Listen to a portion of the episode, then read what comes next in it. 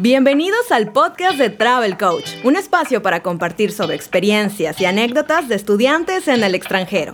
Todo lo que necesitas saber sobre la vida en Canadá lo encuentras aquí. Comenzamos. Hola, ¿cómo están? Bienvenidos a un episodio más de su podcast favorito. Nosotros somos Travel Coach, una agencia de estudio y trabajo en el extranjero. Mi nombre es Andrea y hoy tenemos como invitada a Edith Verde, nuestra directora, que nos viene a platicar sobre un tipo de programa muy atractivo para todos ustedes. ¿No es así, Edith?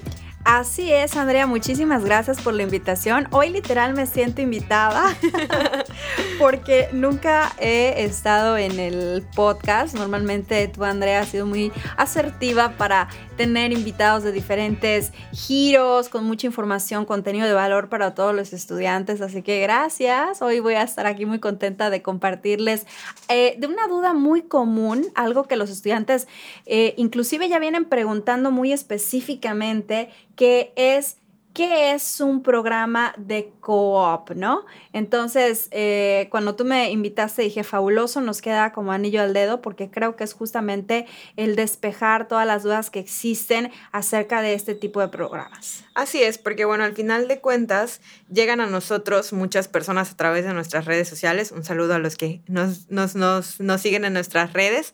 Que, ¿Cuáles son las modalidades, no? Ellos no solamente quieren ir a estudiar, quieren ir también a trabajar a obtener un diplomado profesional. A lo mejor, un, caso de, ejemplo, eh, estudié aquí en México, ya terminé la universidad y estoy pensando en algo con algún posgrado, alguna especialización, quiero aprender en otro idioma o alguna otra rama de mi propia carrera, pero quiero aprovechar que estoy ahí pues para trabajar y ganar experiencia laboral. Imagínense el valor curricular que tendría para nosotros el hecho de haber trabajado en una empresa en el extranjero. Entonces, especialmente para todas estas personas existen los programas COOP. Pero bueno, Edith, vamos a comenzar explicando, por favor, qué es un programa COOP.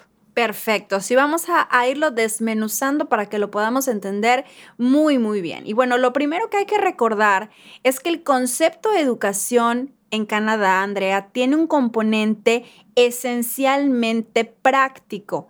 ¿Esto qué quiere decir? Que dentro de cualquier currículum a nivel educación superior, llámese diplomado, diploma, que no es lo mismo, luego los confundimos, pero el diploma sería como la carrera técnica, llámese posgrado, ¿verdad? Inclusive ya eh, un bachelor, que es el equivalente a la licenciatura, un master degree, e, e, etc.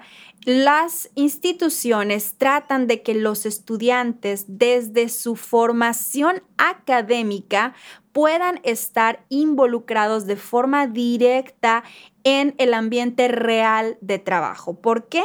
Porque sabemos que la mejor manera de aprender es justamente cuando estás viviendo las cosas. Hay mucha diferencia entre el libro, lo que te dice el maestro, la información que te llega, a cuando estás ya en la oficina, en el hotel, en la empresa, en la industria, en fin, dependiendo del área en el que te desenvuelvas, estás ahí, te topas con situaciones reales, con problemáticas que tienes que resolver, con tomas de decisiones. Y entonces, el modelo educativo canadiense incluye esta parte práctica dentro de sus programas. Y entonces se le eh, pone el nombre de co-op, ¿ok? Se escribe CO-OP, esa es una manera muy común en la que la van a poder encontrar. Eh, desde las instituciones hasta en la página también del gobierno de Canadá, y es el, las abreviaturas de algo que se eh, conoce como Cooperative Work, ¿ok? ¿Por qué? Porque es una colaboración entre la industria en sus muchos sectores y las instituciones educativas, ¿ok? Las empresas abren sus puertas para que los estudiantes puedan hacer lo que conocemos en Latinoamérica como prácticas profesionales, pero ojo, hay una gran diferencia que además es vital para los estudiantes internacionales, y es que las prácticas en Canadá no son gratuitas. Es decir, no eres un voluntario, ¿verdad? No vas por los refrescos, no vas a comprar las, las tortas, no. Aquí realmente tienes funciones reales de trabajo, tienes un puesto asignado y como tal, pues tienes sueldo y tienes tus prestaciones. Entonces, esto es una gran diferencia porque a la par de que estás estudiando, vas a poder realizar eh, el co-op. Y, y además, esto es vital también a nivel de poder irte involucrando en el mundo real de trabajo porque no es lo mismo, aunque en Canadá es muy, muy común y prácticamente el 100% de los estudiantes tienen un trabajo de medio tiempo a la par de sus estudios, ¿no? Llámese Tim Hortons, Starbucks o McDonald's, donde quiera, siempre tienes un trabajo de medio tiempo, ¿no? Eso es, eso es de lo más común. Pero ya dentro de un programa de co-op, las labores, las funciones y los puestos ya están relacionados con lo que estudiaste. Y eso es súper importante, ¿no? Porque lo que estamos buscando es experiencia en nuestra área. O sea, sí son muy buenos los trabajos, ¿no? De medio tiempo, que a lo mejor los podemos ver más como para estudiantes, pero si ya tenemos unos pasados los 25, y estudiamos la universidad, ya trabajamos en nuestro país, pues estamos buscando algo más. Exactamente, y de verdad que hace una gran diferencia, ¿no? Porque al final de cuentas lo que el empleador va a buscar no es nada más el papelito, sí, qué padre, te graduaste, aquí dice que sabes, pero el saber que ya estuviste en una empresa grande, porque además aquí quiero recalcar que normalmente en estas colaboraciones muchas de las empresas son muy buenas eh, eh, empresas, empresas grandes, empresas eh, fuertes, empresas que manejan muchísimos procesos, ¿no? Donde realmente vas a ir a aprender el cómo se hacen las cosas. Entonces te va a dar una ventaja competitiva a nivel laboral posgraduación impresionante. ¿Y a quién va dirigido este tipo de programas, Edith? Pues mira, prácticamente cualquier estudiante que quiera combinar la parte académica con la parte de trabajo lo va a poder hacer. Eh, ¿Cuál es lo que tenemos que, tenemos que tomar aquí en cuenta? Que el programa tiene que venir por diseño curricular, ¿ok? O sea, tal cual, en, la, en el desglose de las materias vas a poder ver que te incluye un co-op, ¿ok? Entonces, hay algunas carreras que tienen una duración de dos años sin co-op o tres años con co-op, ¿no? Te pongo un ejemplo, un posgrado de eh, logística. Entonces vas a poder encontrar un programa corto donde ves la parte académica de dos años, pero si quieres el co-op vas a poder extenderlo hasta tres años, ¿ok? Entonces, esta es, es una diferencia. Eh, dependiendo de la escuela, y aquí hay muchas variaciones, pero dependiendo del college, eh, de la carrera también, los semestres de co pueden ser uno o dos semestres dentro de la misma carrera y en la mayoría de los casos te lo dividen en dos periodos. A lo mejor haces tu primer semestre de co-op en tu cuarto semestre eh, y tu último semestre, ¿no? Entonces te los van dividiendo un poco para que también cuando llegues a la experiencia, llegues con más conocimientos, porque estás adquiriendo en el salón de clase todos estos conocimientos para luego poderlos poner en la práctica. Entonces, cualquier estudiante que quiera hacer un programa de este tipo lo puede hacer. Ahora, con respecto a los college privados, que por ahí en nuestro canal de YouTube, etcétera, pueden encontrar mucha información de cuáles son las diferencias en el webinar, en fin, ya les dejará Andrea más información. Pero bueno, a nivel de los colegios privados que ofrecen diplomas, ¿ok? Que son eh, diplomados, que son, eh, vamos a decir, programas de educación continua cortitos, hay desde seis meses, ocho meses, un año, dos años, ¿no? Mucho más, más cortitos. Estos programas también ya vienen diseñados con una carga de el co-op. Entonces, en este caso, ¿cómo funcionan? Si tu programa dura seis meses, los primeros tres meses vas a acudir a tus clases normales y por la tarde de forma opcional vas a poder trabajar cualquier trabajo de medio tiempo, tú decides. Pero tus siguientes tres meses ya conforman parte del periodo de co-op y ahí sí, para poder graduarte, tienes que estar trabajando y desarrollando funciones donde puedas aplicar un proyecto que te va a servir para validar la parte de tu co-op. Si no haces el co-op, pues no tienes entonces la graduación. Es muy interesante, ¿no? Cómo el gobierno de Canadá busca integrar a los estudiantes en este mundo laboral real y que, como comentábamos anteriormente, el conocimiento y todo lo que uno aprende no se quede como cerrado en el aula, ¿no? Que puedan conocer qué es lo que hay fuera, que reciban experiencias, que reciban aprendizajes nuevos y al final te expones, ¿no? A toda una vivencia completa. Entonces, pues ya dijimos el, beneficio más, más grande, ¿no? Al final de cuentas, pues puedes trabajar y obviamente vas a poder generar un ingreso y experiencia. Pero, ¿cuáles son los otros beneficios que pudieras contarnos acerca de los programas COP? Pues mira, uno de los principales beneficios es que obtienes también unas credenciales a nivel curricular que te van a servir muchísimo para tu futura carrera profesional en Canadá. Eh, se cuentan como experiencia laboral, insisto, no es que nada más sean unas prácticas profesionales, sino son experiencia laboral que puedes poner en tu currículum. Y también es muy común que los estudiantes que realizan el co-op se queden trabajando después en esa misma empresa. Fíjate ah, que eso es algo padrísimo, ¿no? Porque depende, de muchas variables, pero principalmente de tu desempeño. Si tú eres una persona responsable que hizo las cosas bien, que tiene habilidades eh, para desempeñar el puesto, etcétera, es posible que te extiendan ya una oferta de trabajo permanente para que estés eh, ya desempeñándote como parte de la, de la, empresa sin que haya un periodo determinado.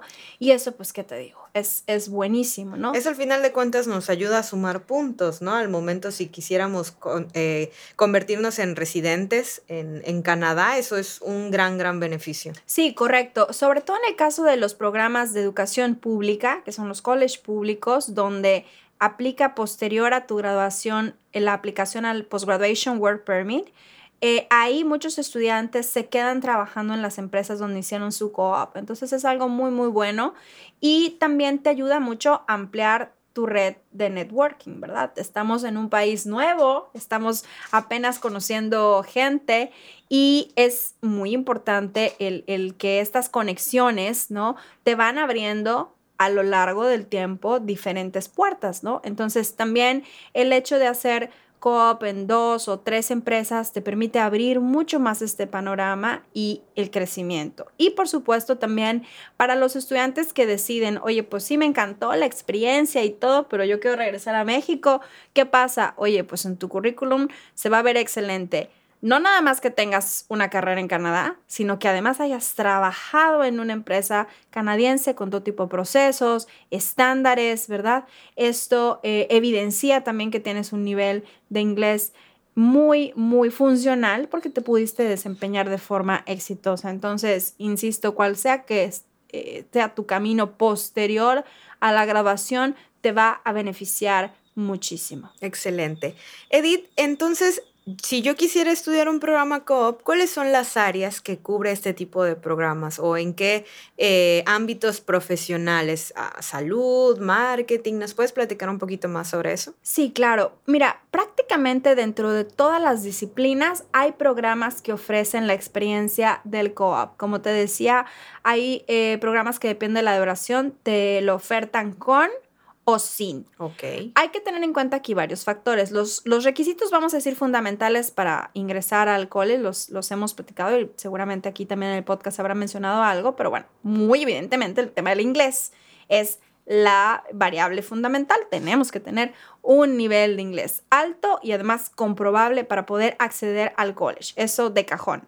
Ahora, al momento que tú ya estás registrado y llega la parte de aplicar al co-op, ya tu semestre, por ejemplo, donde vas a estar haciendo estas prácticas profesionales remuneradas, entonces también cuenta mucho el promedio que tengas en ese momento, si eres un alumno involucrado, si haces voluntariado, si formas parte activa de la comunidad, no nada más es un estudiante que está ahí en, su sillita escuchando, sino que realmente es activo, esos estudiantes tienden también a tener, vamos a decir, más posibilidades de colocarse en un co-op que ellos quieran, ¿no? Entonces, te puedo hablar de college ah, públicos que tienen convenios con empresas enormes como Cisco, por ejemplo, por decirte algo como Sony, como Samsung, y entonces puede ser que tú tengas en mente, yo quiero trabajar en esta empresa y te perfiles y apliques para ese eh, puesto. y mientras más habilidades, más competencias hayas demostrado, pues evidentemente van a ser también mayores eh, tus beneficios. Entonces te diría que todos tienen. Los de ciencias de la salud, eh, ahí sí realmente no le podemos llamar tanto como co-op, a menos de que sean ciencias de la salud, pero más como a nivel administrativo, ¿sabes? Como administración hospitalaria o administración de eh, instituciones de salud, porque pues la, la parte de salud tiene su propia manera de eh, practicar, que son las pasantías, son eh, los internados, ¿no? Y es, es, otro tipo de experiencia, no, no te mandan solo a la empresa, sino tienes que hacer como un programa un poquito más completo, ese sí o sí, ¿no? Antes de poder estar solo con un paciente, antes de poder poner una inyección o, hacer cualquier procedimiento, tienes mucha práctica dentro de la misma carrera. Entonces te diría que ese es el área que posiblemente funcione un poquito diferente. Pero fuera de eso, evidentemente toda la parte de negocios, toda la parte eh, de ingenierías también, toda la parte de comunicaciones, esas eh, definitivamente son excelentes candidatos para el tema de coop. Muy bien, Edith. Bueno, ya que les platicamos todo esto a las personas que nos escuchan, ya los enamoramos con, con los beneficios, bueno, ya, quiero, quiero inscribirme a un COP, quiero recibir más información, cuáles son esos requisitos, cuáles son esos pasos que debo cumplir para poder ser un candidato predilecto a este tipo de programa. Perfecto. Bueno, aquí lo vamos a dividir en dos partes. Uno es la cuestión de la aceptación de la escuela, ¿verdad? Dependiendo si vas a elegir un college público, un college privado y esa decisión tendrá mucho que ver con tu nivel del idioma y también con cuánto tiempo quieras dedicarle y cuánto quieras invertir en un programa. El programa en educación eh, privada siempre es más corto y más económico, ¿ok? Pero no te, no te brinda beneficios migratorios posteriores. Es decir, vas, cursas tu programa, terminas y regresas a tu país de origen, ¿ok? Ahora, un programa de educación pública tiene normalmente requisitos mayores de inglés, tienes que tener ya una certificación, TOEFL, IELTS, Duolingo, eh, y tienen eh, fechas más rigurosas de entrada, septiembre, enero, algunas carreras en mayo, pero son más específicos, los del, los del privado hay prácticamente todo el año una fecha de inicio, y esa es la primera parte que tienes que cumplir, ¿ok? Ahora, una vez que tú eres aceptado por el college en un programa que incluye la parte del co-op, viene la segunda etapa, que es cómo se ligan estos programas a nivel migratorio.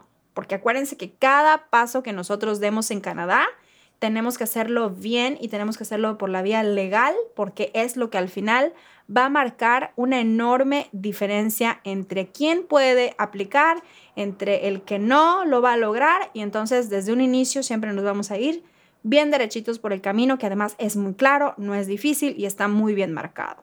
Entonces, en ese sentido, cuando tú obtienes una carta de aceptación por parte de la institución y se especifica que tiene un componente de co-op en el programa, tu carta de aprobación de visa viene también con la posibilidad de trabajar. E inclusive existe una pregunta tal cual en el expediente de migración, recién lo abres, donde dice si el trabajo es un componente esencial del programa. Y si tu carta de aceptación dice que sí, entonces en ese momento ya viene ligada también la parte migratoria. Entonces hay que tener eh, siempre muy presente esta, esta cuestión, asesorarse, por supuesto, con personas expertas y si nos permiten darnos la oportunidad de ser sus guías en este proceso, pues bueno, estaremos más que encantados de poder servirles y, platicarles, ayudarles a encontrar el programa que mejor cumpla con sus necesidades, que vaya de acuerdo a sus objetivos, ¿no? No, siempre se los digo, no hay una escuela, no hay una mejor escuela, el mejor programa, no, hay el mejor programa para ti. Así es. Eh, la mejor escuela para ti, ¿verdad? Dependiendo de tantas cosas, variables desde si vas solo, vas con familia, qué área quieres, cuáles son tus objetivos, te quieres quedar, te quieres regresar. Bueno, N cantidad de variables. Entonces, eh, nosotros en Travel Coach trabajamos muy de cerca con ustedes a través justamente el coaching de viaje, que es una asesoría, es completamente gratuita y nos dedicamos a trabajar y ayudarte a aclarar tus objetivos, a definir tus metas, los pasos que hay que seguir y por supuesto dentro de esa toma de decisiones está involucrada la escuela, el programa y si va a ser un co-op, también todo lo relacionado a las oportunidades de trabajo que tienen que eh, desempeñarse. Bueno, Edith, pues te agradecemos muchísimo esta información de valor. Yo creo que ya nos abriste un panorama bastante amplio y ahora sí llegó el momento de sentarnos a investigar, a seguir documentándonos, a tomar decisiones importantes y por supuesto a acercarte al grandioso equipo de Travel Coach que siempre va a estar dispuesto a brindarte una asesoría totalmente gratuita para que puedas tomar esta importante decisión. Entonces les recomendamos que nos sigan mucho en redes sociales porque tenemos contenido para todos ustedes. Hablamos de diferentes tipos de programa, de destinos, consejos de presupuesto, dónde comer, el tipo de hospedaje. Entonces realmente creo que puede serles muy útiles. Así que nos vemos en Facebook Travel Coach México. Nos vemos en Instagram como Travel Coach-MX y no se olviden de seguirnos en nuestro blog travelcoach.com.mx para poder leer todos los artículos de información de migración de Canadá, de ciudades, de todo lo que ustedes necesitan saber para que puedan tomar, repito, esta importante decisión. De nueva cuenta, Edith, muchísimas gracias. Gracias por acompañarnos por primera vez al podcast de Travel Coach. Esperamos que, te haya gustado mucho la experiencia y al final, pues, invitar, ¿no? A todos los alumnos, a todos los futuros alumnos, a las personas curiosas por ahí que andan escuchando este podcast, que tienen ahí el, bichito que les quiere picar de, de irse, ¿no? De vivir este tipo de experiencias, pues que lo hagan.